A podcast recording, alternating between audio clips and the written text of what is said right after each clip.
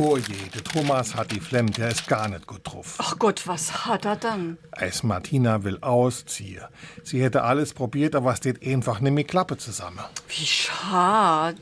Aber manchmal ist es dann doch besser. Ja, das will der aber nicht hören. Der macht sich verrückt, weil er denkt, dass er Kinds mehr findet in dem Alter. Ach, Fuppes, was heißt dann da in dem Alter?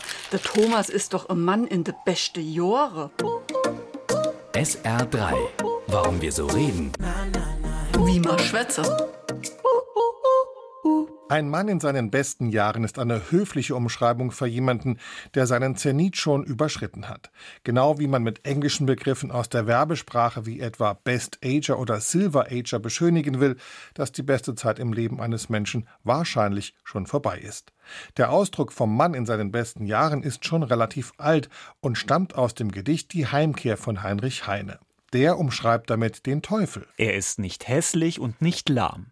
Er ist ein lieber, charmanter Mann. Ein Mann in seinen besten Jahren. SR3.